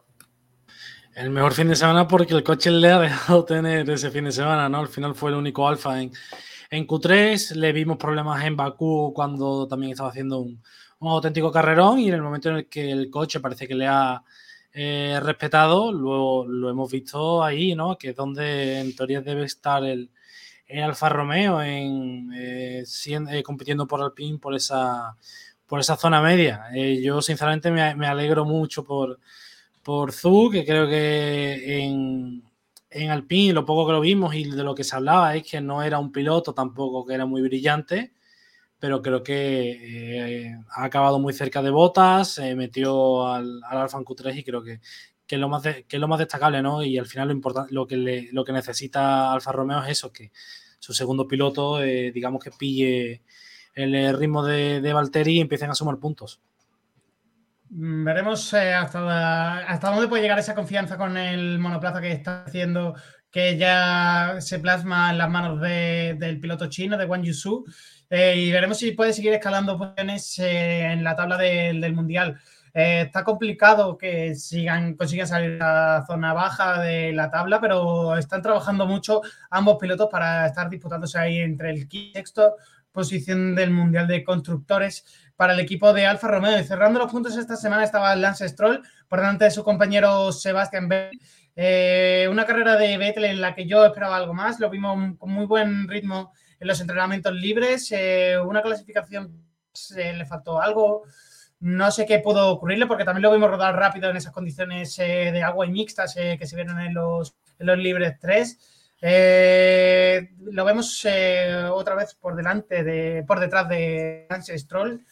Eh, ¿qué, ha podido ocurrir este fin de semana y sobre todo el domingo en carrera para, el piloto este fin de semana? yo creo que el principal problema lo tuvo en la quali. Él mismo dijo al final de la Q1 que se quedó fuera, clasificó 16 y dijo que la pista estaba diferente, que no era como en los libres. Y es un factor muy importante no estaba acostumbrado a ese tipo de, de pista o en esa situación actual. Sí es cierto que hemos visto pilotos estar arriba todo el fin de semana, pero el rendimiento del Aston Martin sabemos que no es mejor. Y en parte un poco que se confió vete para la clasificación, ¿no? Rodó poco y eso le pasa factura. Y luego en carrera yo creo que lo que daba el Aston Martin. No daba para mucho más. Destacar Stroll, que ha hecho punto por una vez y no ha abandonado. Y, y nada, una, es que al fin y al cabo la parte baja es, a no ser que sea una circunstancia muy, muy rara o complicada, dudo mucho que los coches que están ahí abajo puedan salir de ahí. Pues eh, según leí, el problema que tuvo Aston Martin, eh, que por eso no vimos a, a, Vettel tan, arriba en clasificación, es porque modificaron las presiones de, de los neumáticos traseros porque eh, Vettel se, quejaba de que no tenía grip en, clasificación y creo que fue Aston Martin porque no se fiaba de, la degradación en, carrera. Creo que se debe a eso, a un momento de, las presiones, ¿no? Y ahí, se, ahí cayó toda la, posibilidad de, Vettel de, repetir eh, un resultado similar en, clasificación con lo que hizo el Libre 3.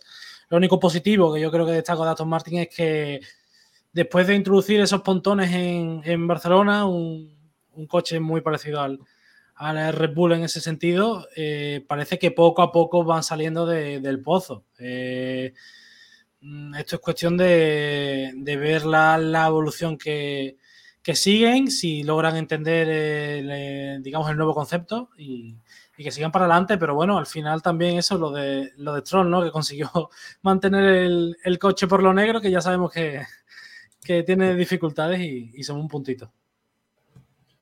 Y seguimos repasando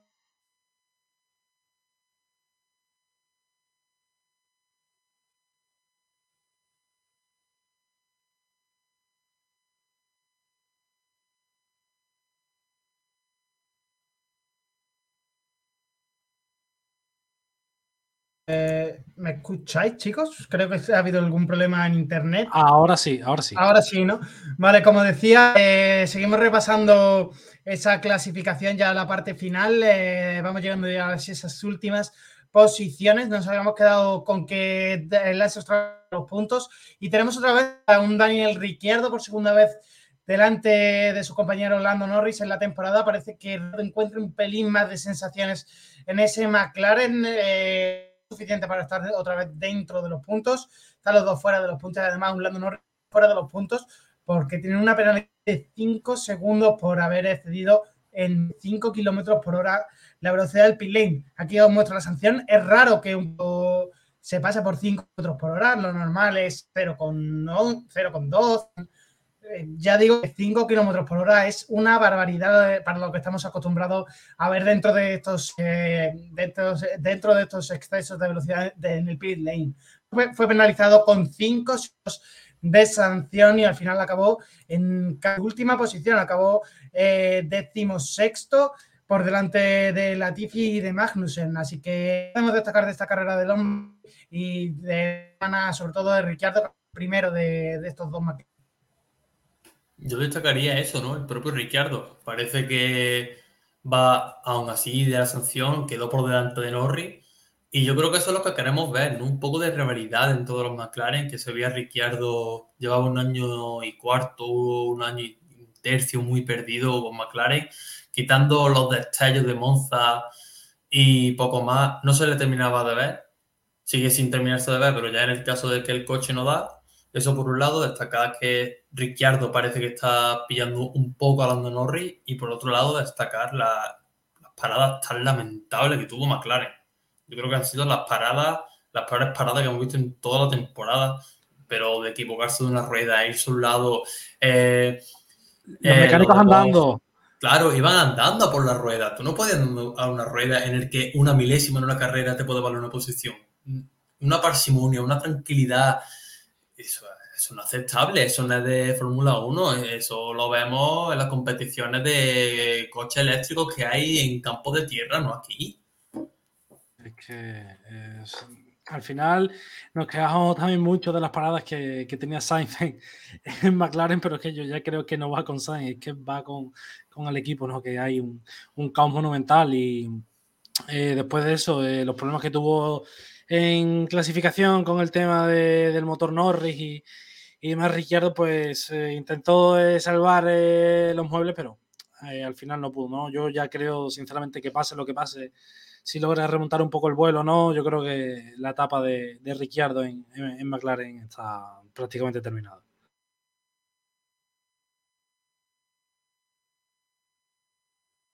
Veremos como decía, ¿con qué piloto puede hablar McLaren? Eh, ¿Vosotros qué pensáis? Se hablaba mucho también de que se trajese un piloto de fuera, un piloto de los Estados Unidos, gracias a esa asociación que tiene McLaren con Arrow, que es eh, su su, nombre, su nomenclatura de empresa allí en Estados Unidos es la que forma parte de campeonatos de la IN y diferentes campeonatos en Estados Unidos, se podría hablar de que McLaren podría tener un piloto de, escuela de allí a competir en la Fórmula. ¿Vosotros cómo lo veis? Si pensáis que se va a traer alguien de inferiores, que los hay, o se va a traer por parte del proyecto de McLaren fuera, o si pensáis que se va a quedar Ricciardo.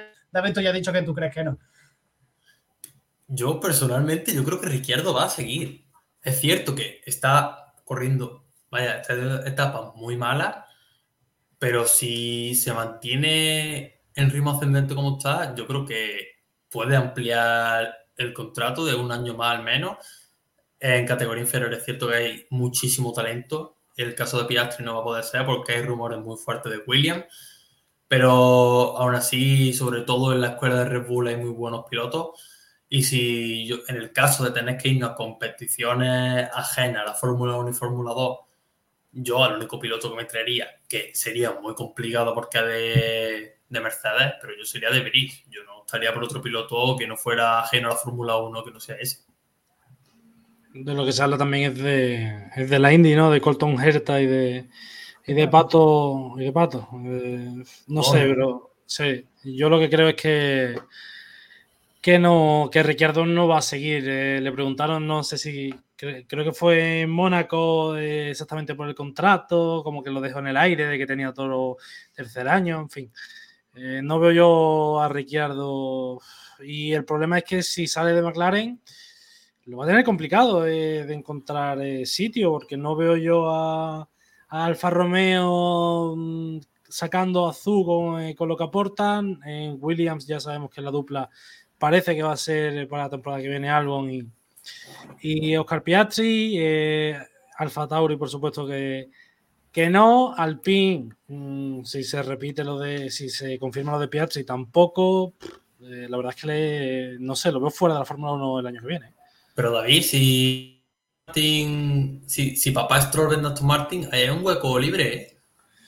Sí, sí, pero ahí también eh, el caso es, ¿la, ¿la va a vender? Ese es el problema. Estaban diciendo que se, había, rumores, todos, son rumores, especulaciones y ahora mismo, pero que estaba más fuera que dentro. Así que yo personalmente, yo no mandaría a Ricciardo fuera de la Fórmula 1 porque a pesar del mal estado de forma, sigue siendo para mí top 10 mejores pilotos de la parrilla. No, pero yo creo que el tema de Ricciardo lo que ha pasado es que eh, al final eh, todos sabemos que, lo, eh, que, por ejemplo, el caso de Ferrari es el coche muy sobrevirador y es algo que le viene bien a Leclerc y a lo que Carlos se, se, ha, se ha, venido quejando. Eh, cuando Ricciardo estaba en, en, en, Red Bull tenía un, un, un coche que en la parte delantera era muy, muy estable. ¿Qué es lo que creo que ha podido pasar en, en McLaren? Uno, que no eh, se ha podido adaptar el coche y dos, porque digamos toda la lo que es el coche está mm, prácticamente hecho a medida para, para Lando Norris, que es la cabeza visible, yo creo que de McLaren. Creo que ahí están las dos variables. Entonces, ni por una cosa ni por la otra, Ricciardo ha podido sacar el, el rendimiento que sabemos que tiene porque lo ha demostrado y no solo una temporada, sino varias. Yo creo que va a para la siguiente temporada simplemente porque es de los pilotos más caros de mantener en la parrilla, no, no está demostrándolo con dados y creo que cosas en McLaren, de como en la economía, no les viene nadie tener un contrato con un piloto como es Ricciardo, que es eh, uno de los de, de, toda la categoría. Así que veremos qué ocurre con el futuro de Daniel Ricciardo de cara a la próxima en futuras semanas y en futuros programas iremos tratando o de cómo se asientos. Algo de Oscar Piastri la semana pasada, que es probable que acabe dentro del equipo eh, ya no de cara a la temporada, sino a partir de Silton, pues parece que esas, noticias se han enfriado un poquito, eh, parece que no son del todo, del todo así. Así que lo que parece que va a estar es que sí va a estar de a la próxima temporada el asiento de Williams, pero no de cara desde Silverstone. Veremos cómo evolucionando esto y cómo evoluciona la temporada tanto para Nicolás Latifi como para, para Piastri, este piloto que viene de las escuelas de, de Alpine y de tantos buenos resultados a áreas inferiores, como eh, campeonatos en tres años, 2019 el, el campeonato de 2020 ese campeonato de Fórmula 3 y 2021 ese campeonato de Fórmula 2. Este año Sina corriendo, está participando en el programa de formación de jóvenes de la escuela de Alpine, así que, que son los encargados, en fin y al cabo, darle un asiento en esta categoría de la Fórmula 1 de cara al año que viene. Y cerrando ya estas tablas de posiciones, eh, destacar el, trabajo de Salvan, otra vez eh, constante, otra vez por delante de muchos otros coches que son más, veloz, eh, más veloces que el suyo. Eh, ¿Estos resultados creéis que son suficientes para que Albon se quede de cara a la próxima temporada dentro de la Fórmula 1? ¿O creéis que William va a pedir algo más o buscar a alguien fuera de, de, de lo que es eh, de los pilotos que hay actualmente en la categoría? Yo no creo que William pueda pedir mucho más de lo que está haciendo Ale Albo. Si no, fuere, si no fuese por el piloto tailandés, Albo, o sea, William no tendría cero, tendría cero puntos. La guerra de Australia fue espectacular. Y, y la otra carrera que puntuó, no recuerdo cuál fue, pero también fueron muy buenas. Yo no creo que William se le pueda pedir ahora mismo más a un piloto de lo que está haciendo Albo al final es el sucesor de, de Russell. Eh, no creo que, a Williams se le pase por la cabeza eh, sacar a, su mejor piloto. Eh, creo que, la relación se va a mantener. Y con, y con que será algo muy raro que si al final se acaba, que todo parece indicar que sí, no que Piatri llegue a, a Williams, lo que puede haber es que haya un piloto de propiedad de Red Bull como Alexander Albon, un piloto de, eh, de Alpine como Piastri y un motor que es lo que se prevé eh, Alpine, que Mercedes quiere, además que quiere abaratar costes, ¿no? Y con lo que supone tener a, a McLaren, Aston Martin y Williams, quiere quedarse con dos escuderías clientes y por tanto Williams tendría que, pasar al Alpine. Entonces se daría una circunstancia bastante eh, rocambolesca, yo creo. Y ya acabamos de repasar esa clasificación final. Detrás de Alexander Albon acabó en decimocuarta posición Pierre Gasly, eh, decimoquinta posición para Lando Norris, decimosexto Nicolás Latifi, decimoséptimo Kevin Magnussen sin terminar. Eh, Yuki Sonoda que se retiró en la vuelta 47 con ese, salida de pista que tuvo a la salida de boxe con un neumático frío. Un fallo prácticamente inexplicable dentro del ámbito Red Bull, que todos estos fallos lo miran con mucha lupa. Eh, Mick Schumacher, que tampoco va a acabar, eh, vuelta 18 se tuvo que retirar. Eh, mm, estaba marcándose una de las mejores carreras que ha tenido otra vez en la temporada. Problemas para él y otra carrera que no acaba. Y Sergio Pérez tampoco consiguió acabar. Esos problemas de fiabilidad en la caja cambios le hizo retirarse en la vuelta número 7. Esto es todo como en la Fórmula 1 en el Gran Premio de Canadá. La vuelta rápida del fin de semana fue para Carlos Sainz, por lo tanto sumó un puntito de lo que ya tenía con esa segunda posición. El de pilotos y de constructores que nos deja un Max Verstappen en primera posición con 175 puntos, Sergio Pérez segundo con 120, Charles tercero con 126, George Russell es cuarto con 111, Carlos Sainz quinto con 102, Luis Hamilton sexto con 77, Lando Norris eh, séptimo con 50, Valtteri Bottas octavo con 46, Esteban con noveno con 39, décimo Fernando Alonso con 18 puntos, un décimo Pierre Gasly con 16, décimo Kevin Magnussen con 15, décimo tercero Daniel Ricciardo con 15 puntos también, décimo cuarto Sebastián con 13 puntos, Yuki Tsunoda décimo quinto con 11 puntos, Juan Yusu es décimo sexto con 5, eh, Alex Albon es eh, décimo séptimo con 3 puntos, Lance Stroll décimo octavo con 3 puntos y ya sin par, décimo noveno Michael eh, Mick Schumacher vigésimo Nico Hulkenberg y Nicolás, el último clasificado de todo el Mundial de Pilotos. Para el, gran, el, Mundial de Constructores tenemos en primera posición a Red Bull con 304 puntos, ya distanciado de Ferrari, que tiene 220. Mercedes es tercero con 188, cuarto McLaren con 65, quinto Alpine con 57, sexto Alfa Romeo con 51, séptimo Alfa Tauri con 27, Aston Martin es octavo con 16, Haas con 15 puntos y décimo y última posición para Williams con 3 puntitos. Eh, chicos, ha sido un placer teneros una semana más aquí acompañándome para contaros para con todas las novedades del, mundo de la Fórmula 1 y de todo lo que ha ocurrido en esta semana de Gran Premio de Canadá. Nos escuchamos el martes que viene, no habrá Gran Premio de semana, pero para la siguiente, tenemos el previo ya de Silverstone. abrazo y nos escuchamos la semana que viene. Hasta luego, Nacho. Un placer, hasta luego. Y seguimos, nos quedamos ya con MotoGP. Vamos a hablar con José Martínez, que ha deparado este fin de semana en el, en el, en el circuito de Sachsenring en Alemania. ¿Cómo ha ido este fin de semana en la categoría de MotoGP? ¿Qué nos cuenta José? Nos vamos ya con el resumen de la carrera de MotoGP. Una carrera que la verdad que estuvo bastante entretenida, tuvimos bastantes luchas. eh, sobre todo por el, por el primer puesto hasta que se cayó Naya, como ya comentaremos después, también por ese quinto y sexto puesto, también tuvimos bastante batalla, así que vamos rápidamente con la, salida en la que vimos un cuartelaro imperial que se imponía ya eh, en la salida, aunque Peco salió bien, sí es cierto que Cuartelaro hizo una salida estelar, se puso primero muy bien, Alex Pagano también aprovechó su salida y se puso tercero, intentando que no se escaparan los dos pilotos, porque Fallo Cuartelaro, recordamos, líder del mundial, Peco Banaya, aunque no esté arriba, todo parece indicar que va a ser uno de los que le, luce los títulos futuros a, a Cuartararo, por tanto él sabía que no podía dejar que se escapara, no podía esa distancia y estaba tirando para intentar que eso no pasara.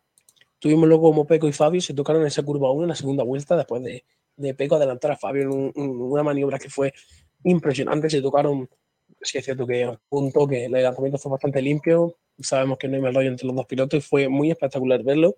Luego también Zarco se unía a la fiesta de tanto de lanzamiento como la fiesta de, cabeza de carrera. Adelantó muy bien a Alex Espargaró y se puso tercero, demostrando ya el buen ritmo que tenía en este circuito. Eh, es un piloto que es muy regular, pero cuando está centrado sí es cierto que tiene un gran nivel, además con, una Ducati ya todo, todo el potencial que tiene, muy bien la, la Ducati y se ponía tercero intentando pues alcanzar un poco a, a y a, Fabio, aunque se estaba antojando algo muy complicado porque estaba primero y iba muy rápido. Eh, Fabio ya buscaba escaparse, sabía por la lección de neumáticos que hizo, sabía que tenía que intentar eso, escaparse rápido para luego tener un margen de carrera, porque si llegaban igualados a la de carrera, eh, Peco le iba a pasar claramente, debido a que tenía unas ruedas mejores para el final de carrera de potencia la moto, algo de lo que ya sabemos que sufre, sufre la Yamaha. Por tanto, muy bien, eh, muy bien Cuartararo, que sabiendo la, cuáles son las dificultades de su moto, opta por una estrategia distinta a la que quizás usan todos los pilotos, le sale bien, muy bien. Como me venía comentando, la modular de, de piloto francés se nota muchísimo y de hecho pues le volvió a, le volvió a dar mucho rédito. Luego Peco volvió a cometer un error eh, intentando pasar a, a bueno, intentando llegar al sitio de Cuartararo. Ya lo vimos como segundo detrás de Bastianini, también cometió un error y se fue al suelo. La verdad es que le están costando muy caro este mundial. Eh, prácticamente se le ha escapado ya porque entre las caídas, los ceros y todo, eh, son muchos puntos los que tiene que remontar y no creo que, que vaya a ser capaz de, de lograrlo. Y vimos como eh, Viñales era el que empezaba a tirar y a tirar, como ya comentaba antes, hasta que se puso cuarto detrás de Alex Plagaro mostrándole la moto para intentar adelantarlo. Y vemos cómo la estaba muy, muy cómodo con esa, con esa Ducati, con esa Aprilia, perdón. Luego, finalmente, eh, de nuevo, la, como ya he comentado, la Honda Alan Marquez se fue al suelo. Alan Marquez tuvo que andar por el Holson, Nakagami se fue al suelo muy mal fin de semana para Paul, se retiró por las molestias en, las costillas que le, hicieron no poder respirar, como él decía. Y también tuvimos un Binder que, si ya hemos comentado antes, eh, intocable en KTM, demostró ayer por qué pasó del decimoquinto al octavo puesto, haciendo tiempos parecidos a los de cabeza de carrera, bastante similar. Era el único piloto fuera de ese ritmo. O sea que muy bien el piloto sudafricano que vemos cómo se le da muy bien la KTM, es capaz de hacerlo muy rápido, algo que parecía que los demás pilotos le está costando mucho. Viñales, por su parte, se retira después de, como ya he comentado antes, después de una bonita lucha con, con Alex Espargaró, pero aparece Miller, que era un poco el olvidado, pero también hizo una gran carrera hasta que llegó a ese, a ese grupito de, de Alex y, Maverick, formando un grupito de tres que finalmente fue, Piñales se fue al suelo, entonces se quedaron eh, solo dos, pero finalmente Alex eh, pudo mantener. Y luego en el quinto tuvimos una, una lucha que fue bastante interesante entre Jorge Martín, eh, Brad Binder y Dijan Antonio. O sea, importante que esto son dos pilotos. Dijan Antonio también son rookie de Ducati, que aunque ahora mismo no está para luchar en la posición. A Jorge Martín en la oficial siempre viene bien ganarle puntos. tener hizo una carrera muy mala, por tanto yo creo que poquito a poco va demostrando que Jorge Martín será el que se quede con ese, con ese puesto. Y finalmente Alex Pagro fue el que se equivocó Miller le pasó la curva 1 muy fácil, Alex se fue. Y Fabio, pues, sella la carrera, primero se primer puesto, Fabio primero, Zarco segundo, tercero fue para eh, Jack Miller, cuarto Alice para una carrera que vuelve otra vez a dejar muchos puntos, vuelve a cometer un error que no se puede cometer si está luchando por un mundial y que deja la cosa pues, bastante atada para ASE, circuito que además a Cuartararo le gusta mucho, ya muy rápido, habrá que ver cómo se va haciendo todo. Esto ha sido todo lo que ha dado de sí el fin de semana en el circuito de Sachsenring en, en Alemania. Eh, esto es todo lo que nos ha contado José de lo que de, lo de este fin de semana, en, eh, como digo, en, el Gran Premio de Alemania de MotoGP, en el que la victoria, como ha comentado, ha sido para Fabio Quartararo, segundo Joan Zarco y tercero Jack Miller y un Quartararo y un Alex Espargaró que se le va poquito a poco el mundial de, pilotos. Eh, recordamos que sigue liderando el Mundial de, Pilotos eh, Quartararo, seguido de Alex Espargaró, que 138 puntos frente a 172 del francés 111 que le sigue con, en tercera posición Johan Zarco. Eneas también es cuarto con 100 puntos y Stefan Bradel quinto con 82. El resto de españoles se encuentran en octavo con Alex Rin con 69 puntos. Noveno es Joan Mir con 69 también. Un décimo es Jorge Martín con 61. Marc Martens eh, un duodécimo con 60. Maverick Viñales, décimo cuarto con 46. quinto Paul con 40 puntos. Y décimo octavo Alex Márquez con 26 eh, puntos. Raúl Fernández cierra la tabla de puntos con 24, eh, en la posición 24, perdón, con 5 puntos. Eh, la siguiente carrera habrá que esperar hasta las semanas, dentro de dos semanas, para que sigamos con el calendario de MotoGP. Eh, cerramos MotoGP y vamos ya a la última parte del programa. Vamos con el motor lo que, ha ocurrido este fin de semana en el circuito de Campillo porque hemos tenido el 2022. Y eh, ha sido muy emocionante lo que ha ocurrido este fin de semana en el CAC. Eh, hemos tenido, como hemos dicho al principio del programa, victoria de Aaron García en categoría junior y Francisco Lastra en Master, que han hecho ese triplete en el circuito de Campillos. Ha sido la segunda prueba del andaluz de karting y con todas las previsiones y batió todos los récords.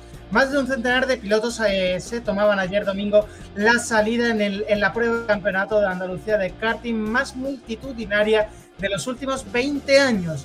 El CAC 2022 desembarcaba en el circuito de Campillos Málaga para disputar el segundo asalto de la temporada, en una cita en la deportiva en la que se servía además de test para los nacionales que dentro de dos semanas tendrán que competir en estas mismas instalaciones en el Campeonato de España de Karting, Tal y como se apuntaban en las visiones, los equipos dieron un gran espectáculo en la pista, con unas temperaturas muy altas y con unas parrillas nunca antes vistas en el de karting.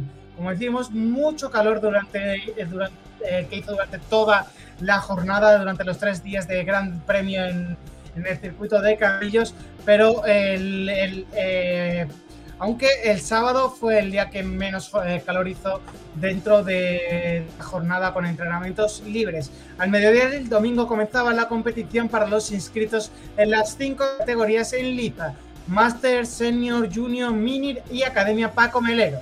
Los primeros en toque asfalto de Campillo fueron los del Master o Veteranos, una categoría de nueva creación de este año que está incrementando por pruebas el número de competidores.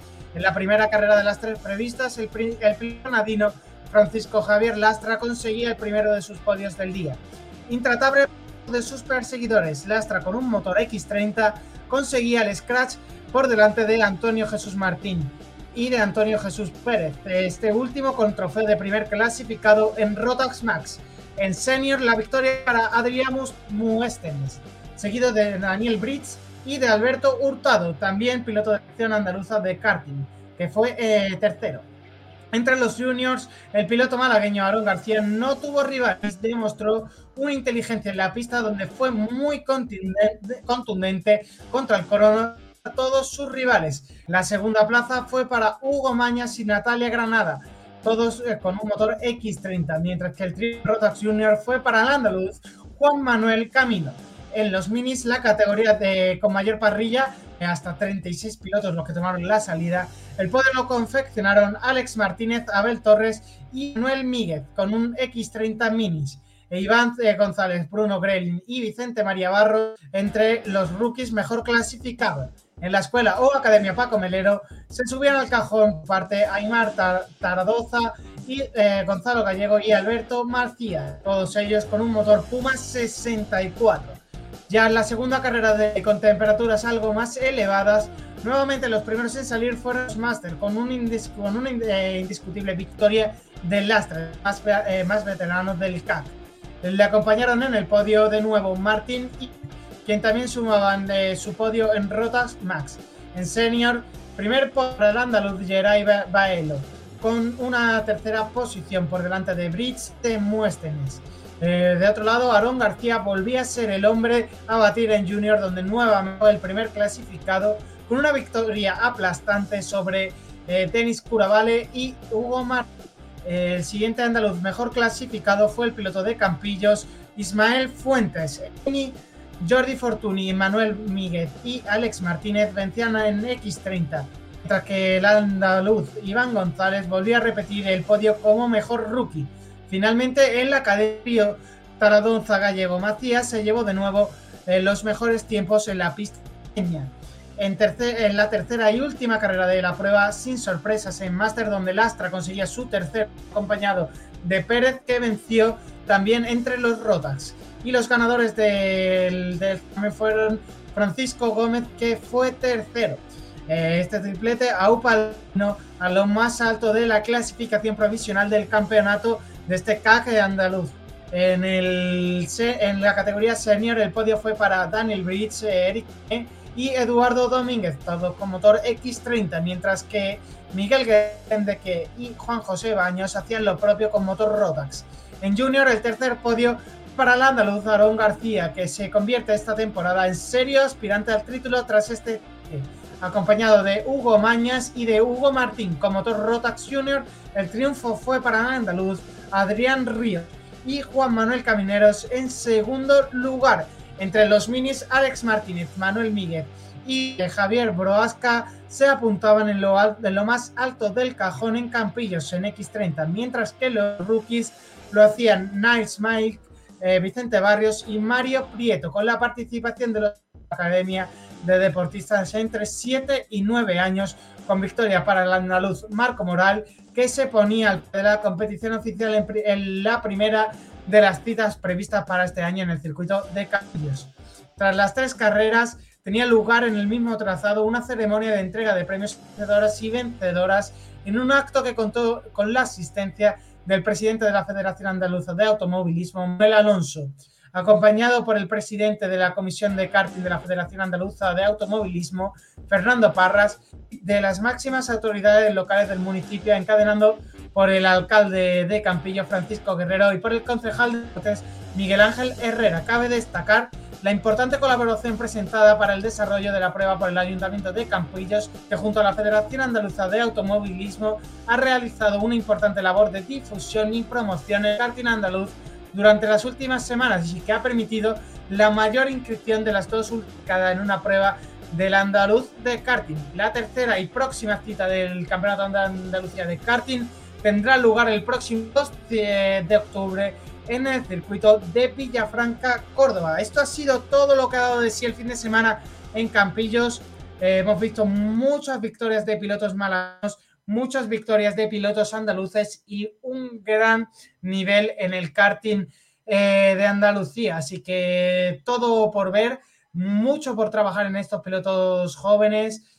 Eh, Estamos eh, recabando información sobre ellos e intentaremos ir trayendo eh, de cara a los siguientes programas, sobre todo antes de que acabe esta temporada, para ir conociendo cómo van esos pilotos andaluces y malagueños eh, que quieren llegar en un futuro a categorías como la Fórmula 1 o diferentes categorías del automovilismo. Así que esto ha sido todo, una semana más, una semana más me despido de este decimoquinto programa ya de, de cuadros en lo que llevamos de temporada. El programa de motor referencia en Sport Direct Radio, la radio de malagueña del deporte.